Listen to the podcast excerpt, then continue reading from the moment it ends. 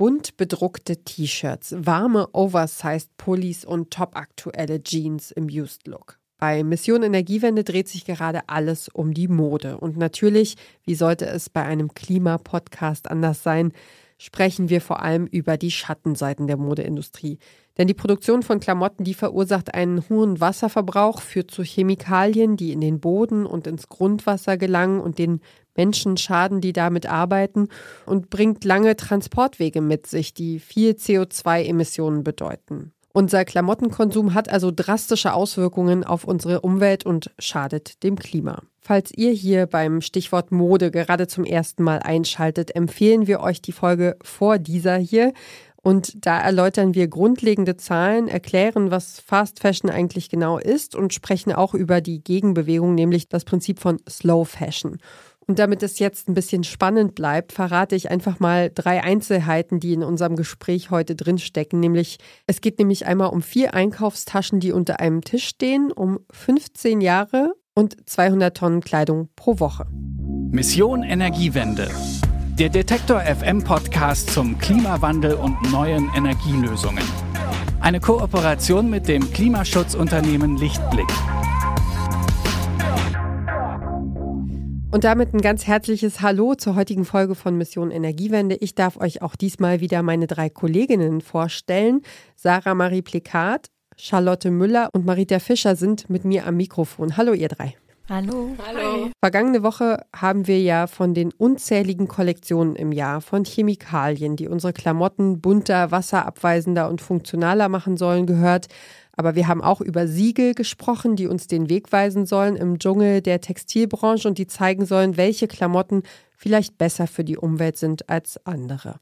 Und Slow Fashion, das hat Sarah ja neulich erklärt, das bedeutet nicht nur das Richtige zu kaufen, in Anführungsstrichen, sondern auch weniger zu konsumieren. Also, dass wir mit dem umgehen, was wir schon in unseren Kleiderschränken drin haben. Charlotte, du hast dich mit, den, mit dem ganzen Bereich Secondhand-Mode beschäftigt. Was ist dir bei deiner Recherche aufgefallen? Ja, also auf den ersten Blick scheint Secondhand-Shopping wirklich die beste und auch nachhaltigste Alternative zur Fast Fashion zu sein. Also ich kaufe Kleidung, die vorher eine andere Person besessen hat und dann eben weitergegeben hat. Dann befindet sich die Kleidung ja schon im Kreislauf, muss nicht mehr produziert werden und es werden eben auch keine Ressourcen mehr verbraucht. Aber Secondhand ist eben nicht immer gleich Secondhand. Ähm, man muss da wirklich genau hinschauen, vor allem aus welchem Material besteht denn jetzt die Kleidung. Und das gilt vor allem für Secondhand Online-Shops. Da werden nämlich oft Kleidungsstücke von Fast Fashion Brands angeboten, die dann wieder aus Polyester bestehen. Und wenn man die wäscht, dann lösen sich daraus viele kleine Partikel und ähm, gelangen ins Wasser. Und dann hat man eben dieses Mikroplastikproblem im Wasserkreislauf. Genau. Und deshalb sollte man auch hier eher auf natürliche Materialien setzen, wenn es geht, so was wie Biobaumwolle, Leinen oder Hanf. Zwei Dinge schießen mir da in den Kopf. Ich denke an unverpackt Läden und wie sich die Leute da immer beim ersten Mal ganz unnötigerweise entschuldigen, äh, wenn sie da einkaufen gehen zum allerersten Mal, weil sie nur Plastikdosen zu Hause haben und nur mit den Plastikdosen in den Laden kommen. Ähm, und dann denke ich mir so, also lieber einen Secondhand-Neoprenanzug als einen ganz neuen, oder? Ja, absolut. Es ist zwar auch Plastik, aber man verschwendet eben keine neuen Ressourcen mehr und das ist dann besser. Und das zweite, der zweite Punkt, den du gerade angesprochen hast, Leinen, Hanf, Biobaumwolle, ist ja wirklich äh, ein hehres Ziel, das alles zu tragen. Aber ist das wirklich alltagstauglich, frage ich mich, weil ich habe da jetzt so meine Nachbarin vor Augen, die regelmäßig in ihrer Funktionskleidung zum Joggen geht äh, und auch meine Kinder mit ihren Matschhosen jetzt im Winter, damit sie warm und trocken angezogen sind, den werde ich jetzt wahrscheinlich kaum mit, mit einem schönen Wollwalkanzug oder Leinen- oder Hanfklamotte äh, kommen können, weil das kühlt ja auch sehr stark das Material. Ähm, wie ist es denn bei euch? Ähm, könnt ihr solche Ratschläge beherzigen? Boah, ich bin ehrlich gesagt völlig überfordert, weil ich bis jetzt gar nie so auf das Material der Klamotten geachtet habe. Also wenn ich an meinen Kleiderschrank denke, könnte ich dir gar nicht sagen, aus welchen Materialien meine Kleidung ist und muss wahrscheinlich zugeben, dass schon viel aus Polyester dabei ist. Ja, das musste ich tatsächlich auch ähm, mit Erschrecken feststellen. Ich habe dann im Zuge dieser Recherche tatsächlich mal bewusst dahingeschaut und war schockiert. Ich bin heute von oben bis unten komplett in Polyester eingekleidet. Ähm, wo es mir auch begegnet, ist dann tatsächlich beim Waschen. Also was du angesprochen hast mit dem Mikroplastik. Ich versuche wirklich das ein gutes Waschmittel zu verwenden und dann auch das Programm, aber bei manchen Dingen bin ich einfach dann überfragt. Ich habe tatsächlich gestern in der Doku gesehen, dass ähm, das nicht nur beim Waschen äh, ohne Ende Partikel freisetzt, sondern einfach, wenn wir das anhaben und uns bewegen und unterwegs sind und so. Also, ne, so dieser Aspekt von äh, alle fragen sich immer, wie Mikroplastik ins Meer kommt. Ja, wir gehen einmal über die Straße, Gummiabrieb an den Schuhen, dann äh, geht das alles ins Grundwasser, über die Flüsse, in die Meere und Tschüssikowski. Im Moment habe ich das Gefühl, wir können, wir, wir müssen irgendwie uns eingraben und können nichts richtig machen. Das ist wirklich erschreckend. Also ich habe zum Beispiel auch so eine Strickjacke in Anführungsstrichen, äh, Fast Fashion, allerdings schon irgendwie vor acht Jahren gekauft oder so. Also die hatte ich gestern Abend an, als ich an unserer Folge gearbeitet habe. Deswegen musste ich daran denken. Und ich dachte ganz lange, dass es Wolle ist, ja. Und äh, dann wundert man sich immer, warum man so einen kleinen Stromschlag kriegt, wenn man irgendwo falsch anfasst, weil man so eine aufgeladene Plastikjacke anhat. Also überhaupt keine, keine echte Faser, sondern ähm, Polyester. Aber wir kommen zurück zu Klamotten aus zweiter Hand. Äh, du hattest es jetzt schon angesprochen, äh, Charlotte, man kann sie online oder im Laden kaufen. Hast du damit schon irgendwelche Erfahrungen gemacht? Also mit dem Online-Kauf von Secondhand eigentlich überhaupt gar nicht, weil sich das für mich eben auch nicht so nachhaltig anfühlt. Und ich mhm. probiere da schon mittlerweile ein bisschen drauf zu achten. Also ich gehe, wenn, dann in die Läden und will mich da einmal von vorne nach hinten durch. Und gibt ja zum Beispiel auch hier in Leipzig ganz viele Secondhand-Läden. Genau, und da sind die Ankäufe dann auch oft von Privatpersonen und man kann sehr gut nachvollziehen, woher die Kleidung kommt. Und das ist echt gut. Jetzt bist du aber ja auch eine recht große Frau. Findest du denn überhaupt immer irgendwie was, was zu deinem Körper passt? Also das ist ja so mein, meine Angst immer, dass man in so einen Laden geht und dann hängt da halt ein Teil und entweder es passt oder es passt nicht. Und man ist dann so gekniffen irgendwie. Und eigentlich so richtig passt es ja dann doch nicht. Ja, das ist schon mega schwierig. Vor allem, ich gehe immer mit einer genauen Vorstellung rein, was ich jetzt brauche. Und äh, ich komme nie mit dem Teil raus, was ich eigentlich brauche. Also ich gucke dann eigentlich immer, was passt. Aber Hosen sind zum Beispiel echt schwierig. Manchmal hat man Glück und dann manchmal eben weniger klar, also Leipzig, Berlin, Köln, München, was weiß ich, also Hamburg, die großen Städte, da ist Secondhand bestimmt überhaupt kein Problem. Aber ich habe jetzt auch viele Jahre in Schwerin gelebt. In, äh, wir, wir nannten es freundlich das Landeshauptdorf, also die kleinste Landeshauptstadt von Deutschland. Und äh, in kleineren Städten, da gibt es eben natürlich einfach nicht so eine Infrastruktur in Sachen ähm, Nachhaltigkeit, äh, Klamotten, Lebensmittel und so. Und dann auf dem Land äh, kann man es völlig vergessen. Also ich habe eine Freundin, die sagt, sie hat zum Teil manchmal fünf Pakete im Flur, weil sie eben alles online bestellt, was sie, was sie im Haushalt haben oder brauchen. So. Mhm. Ja, also online werden unter dem Label Secondhand auch wirklich ganz oft neue Kleidungsstücke verkauft und das in riesigen Mengen.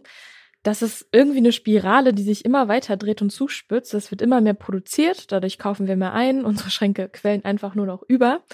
Und ja, und was wir nicht mehr brauchen oder wollen, das geben wir dann eben in Secondhand-Läden und die quillen dann auch über. Und das größte Problem ist, dass ähm, dabei oft die Stücke so schlecht produziert sind, dass wenn sie in diesen Secondhand-Kreislauf kommen, der eigentlich gut ist, gar nicht mehr zu gebrauchen sind, gar nicht mehr tragbar sind und fast schon wieder auseinanderfallen. Und außerdem ist bei so einem Kauf auch nie so richtig klar, wen man damit eigentlich unterstützt. Also direkt ein Geschäft oder eine Privatperson, die sich von dem Geld dann wieder neue Fast-Fashion-Mode kauft. Ähm, das passt vielleicht nicht so ganz perfekt an dieser Stelle, aber ich erzähle es euch trotzdem, weil es das Problem so krass illustriert. Ähm, ich war vor ein paar Jahren mal in einem Straßencafé in Hannover. Ähm, das war so in der Fußgängerzone, da ist eine Shoppingmeile in der Nähe. Und das war zu der Zeit, als die, die allerersten Primark-Märkte in Deutschland eröffnet haben, also wo es einfach sehr, sehr günstige, trendige äh, Kleidung gibt. Und ähm, in diesem Café saßen ein paar Mädels an, an einem Tisch und das waren auf jeden Fall Teenager, also Schülerinnen, keine, keine Frauen mit einem, mit einem eigenen Einkommen.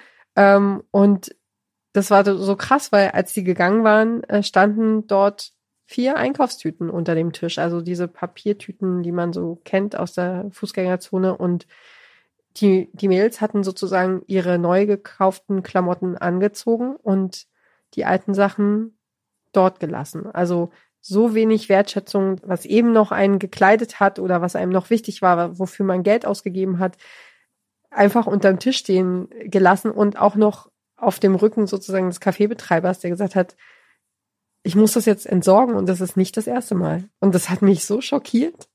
Wie seht ihr das? Habt ihr sowas in der Art schon mal erlebt? Äh, zum Glück habe ich sowas noch nicht gesehen. Ich glaube, ich wäre auch sprachlos gewesen. Also schockt mich jetzt auch diese, diese Erzählung. Und ich komme damit im Grunde jetzt auch auf die Frage, die ich mir nämlich angeguckt habe für unsere Recherche. Wir, wo landen denn eigentlich die Sachen, die wir nicht mehr behalten wollen? Etwa 40 Prozent unserer Klamotten sind Fehlkäufe, passen nicht richtig, werden vielleicht sogar niemals getragen. Und haltet euch fest, mehr als 100 Milliarden Kleidungsstücke weltweit werden laut Greenpeace pro Jahr produziert, ganz kurz getragen und dann entsorgt. 100 Milliarden, man kann es sich nicht vorstellen, ne? Nein. Ist, ja, unfassbar. Ja, und was passiert mit der ganzen überflüssigen Kleidung? Das Ding ist, wer viel kauft, der muss auch viel entsorgen. Wir haben es ja gerade schon gesagt. Fast jeder Zweite gibt einer repräsentativen Greenpeace-Studie zufolge an, Schuhe, Oberteile und Hosen nach nicht mal einem Jahr auszusortieren und nur 21 Prozent der Befragten rangieren Sachen nur dann aus, wenn sie kaputt sind oder nicht mehr passen. Das heißt, 80 Prozent fast der Menschen, äh, die da befragt worden sind, sortieren einfach regelmäßig aus, weil es ihnen nicht mehr gefällt. So. Und die aussortierte Kleidung, das hat Greenpeace auch rausgefunden, wird meistens weggeworfen, also richtig in den Hausmüll und äh, kommt aber auch in den Altkleidercontainer. Und das ist ja so ein Punkt, ne? Wir denken, Kleidung für einen guten Zweck spenden, weil sie am anderen Ende der Welt wertgeschätzt und gebraucht wird oder für Bedürftige hierzulande benutzt wird. Das macht ja auf jeden Fall erstmal ein super gutes Gewissen.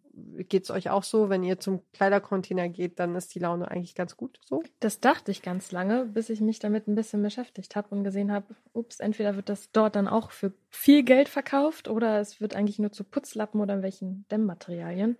Und deswegen gehe ich jetzt dazu über, das an ähm, Anlaufstellen für obdachlose Personen zu geben in der Stadt, in der ich gerade bin. Das habe ich jetzt schon ein paar Mal gemacht, mhm. weil ich da denke, okay, da kommt es wirklich direkt an, ohne großes Bimbamborium.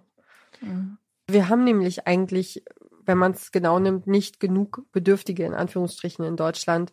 Nach einer Recherche der Deutschen Welle werden tatsächlich nur zehn Prozent der Klamotten für wohltätige Zwecke gebraucht. Der Rest wird kommerziell verwendet.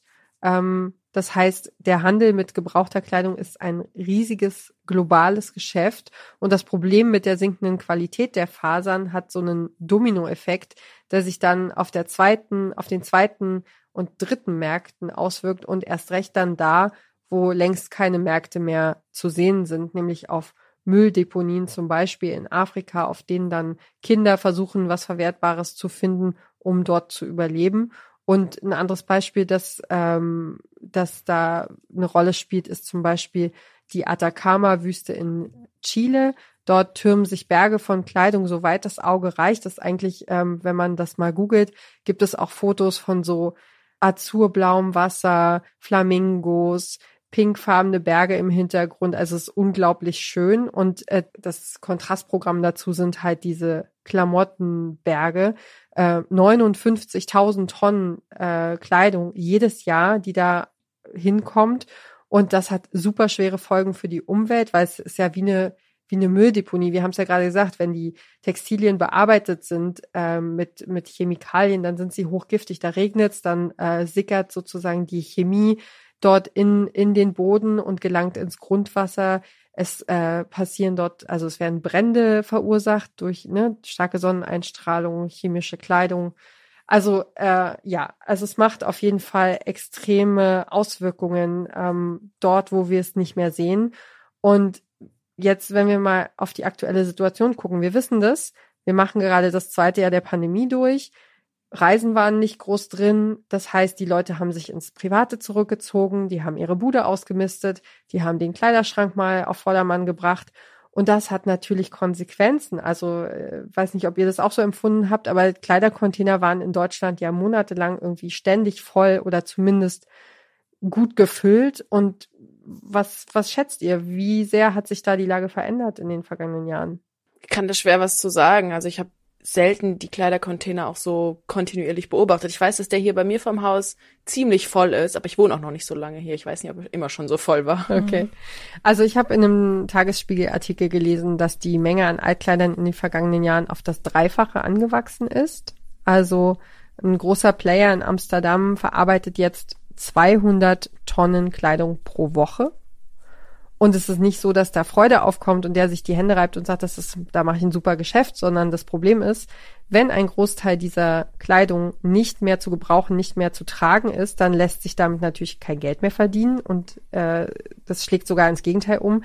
Die Händler zahlen drauf für die Entsorgung und reichen den Müll in Tüten quasi auch weiter, ähm, wenn sie das nach Afrika verschicken bei einem Zusammenschluss von mehr als 130 gemeinnützigen Altkleidersammelorganisationen, das ist der Dachverband Fair Wertung, also geschrieben wie Fair, ähm, heißt es, mehr als 50 Prozent der Sachen, die heute in Altkleidercontainern landen, sind nicht mehr tragbar. Und daraus, du hast es äh, vorhin schon gesagt, werden dann nur noch Putzlappen und Dämmstoffe für Autos gemacht, also zum Beispiel so in der Autotür. Aber es ist doch eigentlich trotzdem gut, weil das heißt, wenn die Sachen nicht mehr tragbar sind, das heißt, sie wurden schon ausgetragen sozusagen. Und alles, was man noch draus machen kann, sind dann halt Putzlappen und Dämmstoffe. Auf jeden Fall wird dann irgendwas weiterverwertet. Also so schlecht klingt es für mich gar nicht. Nee, das, das Problem ist, sie sind nicht, äh, sie sind nicht mehr tragbar, weil sie, äh, weil sie abgetragen sind, sondern sie sind nicht mehr tragbar, weil sie ursprünglich schon so mies und schlecht produziert worden sind, dass sie nicht mal eine Saison halten. Ah. Ähm, ein ich muss mal sagen, ein tatsächlich mal ein Hörtipp an der Stelle, weil das, ähm, weil das das Thema einfach so unglaublich anschaulich äh, macht und das ähm, sehr, ja, sehr, sehr klar und deutlich zu sehen ist, wie, wie die Wege sind. Also es gibt einen Podcast, der gerade sehr, sehr viel Aufsehen erregt. Das ist die Sneakerjagd. Das ist eine Recherche vom Norddeutschen Rundfunk, von Steuerung F, von der Zeit und von Flip. Das ist eine Recherche Netzwerk oder ein Recherche-Startup und ähm, die haben quasi Sneaker, also Turnschuhe von Promis eingesammelt, haben die, äh, haben da GPS-Tracker und Akkus reingebaut und die über ganz unterschiedliche Wege auf die Reise geschickt. Und äh, die Rechercheure sind dann eben bis nach Nairobi in Kenia auf einen der allergrößten Altkleidermärkte der Welt gekommen. Und ähm, also das macht es schon nochmal ganz, ganz klar und deutlich, wie, also wo es lang geht sozusagen in diesem Business äh, von Altkleidern und Altschuhen. Und vielleicht, um nochmal kurz auf diese überquellenden Altkleidercontainer zurückzukommen. Verblüffend ist ja, dass selbst wenn kein einziges Kleidungsstück mehr produziert werden würde, ab jetzt, wären eben noch genug Kleidungsstücke da, um die ganze Welt 10 bis 15 Jahre lang einzukleiden. So einen krassen Überschuss an Klamotten produzieren wir und haben wir einfach gerade. So crazy. Also das, das wäre, wenn wir das machen könnten, das wäre echt super gut. Aber das ist natürlich, ähm, haben die Leute auch immer noch den Anspruch, irgendwie up to date gekleidet zu sein und modisch irgendwie ansprechend. Eine kurze Unterbrechung für eine Botschaft von unserem Werbepartner. Warum Nudeln ohne Soße wie Strom ohne Öko sind? Beides ist ziemlich schwer zu schlucken. Das eine für uns als Menschen, das andere fürs Klima. Deswegen gibt's bei Lichtblick 100% Ökostrom mit flexibler Laufzeit und bis zu 24 Monaten Preisgarantie, je nachdem, was euch wichtig ist. Klimaneutral wird so zum neuen Normal. Marita, du hast ja dir eine ganz besondere Methode angeguckt. Was unterscheidet denn die Methode? Also welche ist es und was unterscheidet sie von Secondhand? Ja, und zwar geht's um Kleidertauschen, genauer gesagt um sogenannte Tauschpartys. Und genau wie beim Secondhand werden dabei keine zusätzlichen Emissionen ausgestoßen, denn es wird keine Kleidung neu produziert. Also das ist ähnlich und auch gut. Aber neben den Überlegungen bezüglich der Materialien, die Charlotte ja auch beim Secondhand schon erwähnt hat, also diese Plastikfasern, die dann ins Abwasser auch gelangen, auch wenn es eben keine neu produzierten Klamotten sind, äh, kommt bei diesen Kleidertauschpartys auch die Anfahrt zu diesen Tauschlocations hinzu und die kann gegebenenfalls auch sehr ins Gewicht fallen. So wie eigentlich auch sonst immer sollte man also aufs Fahrrad oder die öffentlichen Verkehrsmittel setzen. Denn wenn man mit dem Auto fährt, sinkt die Klimabilanz der getauschten Klamotten richtig schnell in den Keller. Und was trotzdem noch ähnlich ist wie beim Secondhand kaufen, ist, dass es bei dem auch beim Kleidertausch äh, um eine Form des der Kreislaufwirtschaft geht. Es ist also eine Möglichkeit, weiterhin viele sozusagen neue Klamotten zu bekommen und immer wieder neue Styles auszuprobieren, ohne den Planeten zu belasten. Und der entscheidende Unterschied zum Secondhand-Shopping ist der, dass man eben für die neue Kleidung überhaupt nichts bezahlen muss. Weil man es so im privaten Umfeld versucht oder ne, mit Leuten, die äh, gleichgesinnt sind. Ja, genau. Also es gibt eigentlich so zwei gängige Formen des Kleidertauschens. Einmal im privaten, so wie du erwähnt hast, aber tatsächlich auch in öffentlichen Räumen. Im Privaten sieht das Ganze dann so aus, dass man einfach ein paar Freundinnen einlädt und alle gehen vorher ihren Kleiderschrank durch und sortieren aus und was sie nicht mehr brauchen, bringen sie dann zu dieser Kleidertauschparty mit. Und dann kann man bei den Sachen der anderen schauen, ob einem etwas gefällt und passt und das dann halt mitnehmen. Und im Zuge meiner Recherche habe ich natürlich auch so eine Kleidertauschparty organisiert. Yay, das wusste ich gar nicht. Das ist ja super. Äh, erzähl mal, wie war's denn? Ja, ich war auf jeden Fall voll motiviert und inspiriert und habe dann alle meine Freundinnen zusammengetrommelt und hatten echt auch einen schönen Nachmittag. Also einfach irgendwie zusammen abgehangen, aber eben mit einem besonderen Grund. Ähm, leider war es am Ende dann tatsächlich so, dass alle nur Klamotten loswerden wollten und fast niemand etwas anderes eingesteckt hat von jemand anderem. Was dann bedeutet hat, dass wir am Ende alles in einen Altkleidercontainer gebracht haben. Naja, habt ihr schon Erfahrungen gemacht ähm, mit dem Kleidertauschen? Ja, also ich war ehrlich gesagt mal beruflich auf einer Kleidertauschparty in Schwerin und ähm, also das war so eine kombinierte Aktion mit mit Kochen und Kleidertauschen und alte Sachen mitbringen und so. Und äh, obwohl ich tatsächlich auch ähm, drei Sachen mitgenommen hatte, es war irgendwie eine, eine alte Bluse und ein und ein Rock und eine eine Jacke. Ähm, und ich bin auch selbst ein bisschen Zeug losgeworden, aber ich fand es dann am Ende doch nicht so easy und entspannt, wie ich das erwartet hatte, weil ich habe ja schon gesagt, so, dass es so richtig passt und nicht kratzt und nicht irgendwas. Also ich habe dann hinterher festgestellt, dass da Katzenhaare auf der Jacke sind. Ich habe eine Katzenhaarallergie. Also so, also es sind so die Sachen, die einem dann passieren. Das kann einem natürlich mit Neuware nicht passieren, aber da denkt man ja in dem Moment einfach nicht dran und das ist dann super anstrengend. Aber ich war auf jeden Fall mit dem Fahrrad da, das weiß ich noch. Ja, und neben diesen äh, privaten Tauschpartys gibt's dann noch öffentliche Tauschcafés oder Tauschläden. Die sind oft, ähm, die sind auch von gemeinnützigen Vereinen organisiert oder sie haben einen städtischen oder religiösen Träger. Und oft kann man dort nicht nur Klamotten, sondern tatsächlich auch Bücher oder Geschirr tauschen. Und was mir da aufgefallen ist bei den Läden, die ich dann abgeklappert habe hier in Berlin, ist, dass tatsächlich die Aufmachung super wichtig ist. Also wenn in einem Laden einfach es einfach einen Wühltisch gibt, ist es einfach nicht so einladend und nicht so ansprechend. Dann waren auch weniger Leute tatsächlich dort als in einem wirklich gut sortierten Laden, äh, da war einfach viel mehr los und die Leute haben viel mehr getauscht.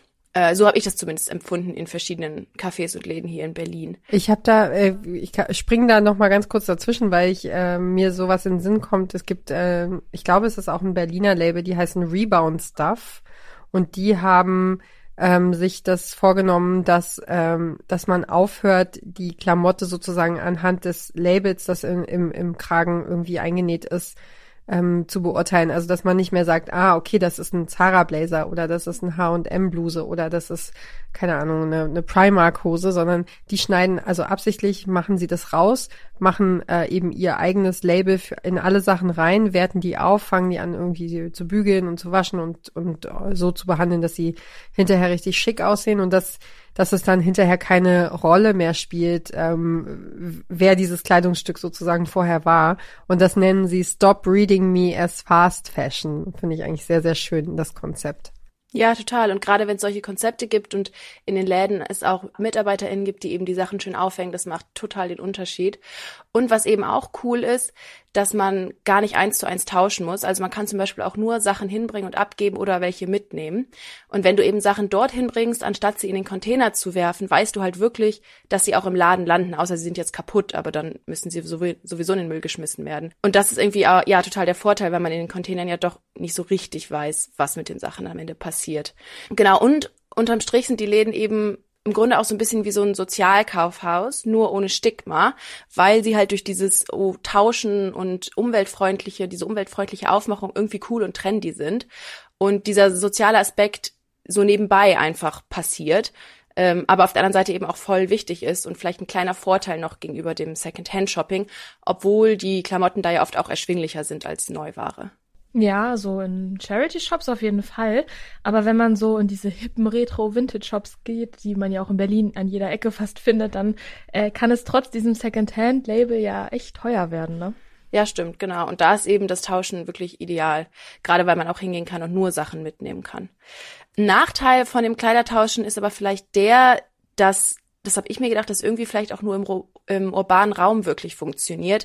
Klar können auch Menschen, die auf dem Land leben, Kleidertauschpartys veranstalten, aber wenn da alle mit dem Auto hinfahren müssen, weil die ÖPNV-Verbindung schlecht ist, ist dem Klima halt auch irgendwie nicht geholfen. Und oft fehlt halt auch die Infrastruktur, damit sich öffentliche Läden lohnen und praktikabel sind. Ja, voll. Und sogar in äh, kleineren Städten ist es schon kaum mehr möglich, solche Angebote zu finden oder, ne, also da Menschen zu finden, die sich zusammenschließen. Wobei ich ähm, auf jeden Fall einen riesigen Unterschied sehe zwischen Sachen für Erwachsene und Sachen für Kinder, wenn es nämlich um Babys und Kleinkinder geht, dann ist die Weitergabe von äh, Bodies, Stramplern, Schneeanzügen und solchen Sachen quasi absolut ungeschriebenes Gesetz. Also wenn man das erste Kind erwartet und noch keine Ahnung hat, wie viel Klamotten so ein kleiner Körper eigentlich tatsächlich braucht, dann äh, hat man schnell auch mal die Ausstattung für fünf Kinder am Start und ähm, kommt aus den Klamottenbergen überhaupt nicht mehr raus. Also da ist es total, total normal, weil auch, weil auch alle wissen, okay, so ein Body in Kleidergröße 56 hält einen Monat oder drei Wochen oder zwei Monate, wenn das Kind langsam wächst. Also es geht super schnell und deswegen ist, ist die Halbwertszeit von, von Mode dann eben auch einfach ganz schnell wieder passé. Und ähm, deswegen gibt's diese organisierten Kinderkleiderflohmärkte an Wochenenden und die stehen äh, auf jeden Fall im ländlichen Raum ganz, ganz hoch im Kurs und da treffen sich ganz viele Leute und und äh, verkaufen sich gegenseitig für 50 Cent den Body irgendwie die die die Kleidung für die Kinder genau. Hm. Naja, dann könnte man ja theoretisch eigentlich die Klamotten für Erwachsene auch daneben legen. Aber naja, hat sich halt irgendwie noch nicht so etabliert. Und was ich mir tatsächlich auch gedacht hatte, bevor meinem Besuch in den ganzen Kleidertauschläden, war, dass da bestimmt irgendwie nur junge Leute unterwegs sind, die halt irgendwie darauf achten und auch dieses Secondhand-Shopping irgendwie cool finden und ältere Menschen vielleicht nicht so einen richtigen Zugang zu dem Konzept und den Läden finden. Aber eine Mitarbeiterin von dem Trial and Error Laden in Neukölln, die hat mir versichert, dass ihr Publikum echt ganz gemischt ist, also alle Altersstufen und auch ziemlich multikulti. Also vielleicht war da meine Sorge umsonst. Aber ich habe jetzt auch nicht genug Tauschläden besucht, um hier quantitative Studien zu präsentieren. Ja, das haben wir auch von dir nicht erwartet. ähm, was meint ihr denn jetzt nach all den Infos und Eindrücken, die wir besprochen haben? Worauf kann denn jede und jeder von uns im Alltag eigentlich achten, wenn es um nachhaltige Klamotten geht? Ja, also ganz unabhängig, ob Secondhand oder neu gekauft, sollte man sich schon die Frage stellen, muss ich das wirklich online kaufen?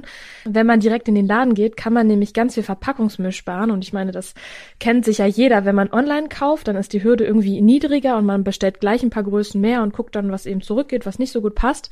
Laut der Verbraucherzentrale wird beim Kaufen von Kleidung im Internet mindestens jedes zweite Paket zurückgeschickt.